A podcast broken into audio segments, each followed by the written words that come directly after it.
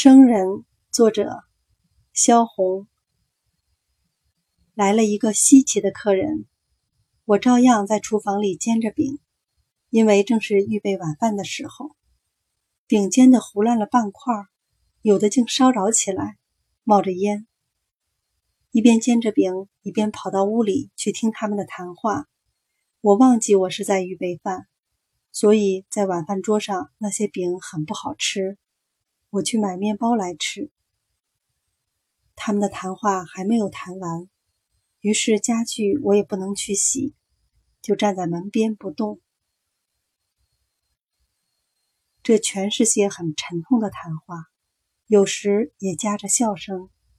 那个人是从磐石人民革命军里来的，我只记住他是很红的脸。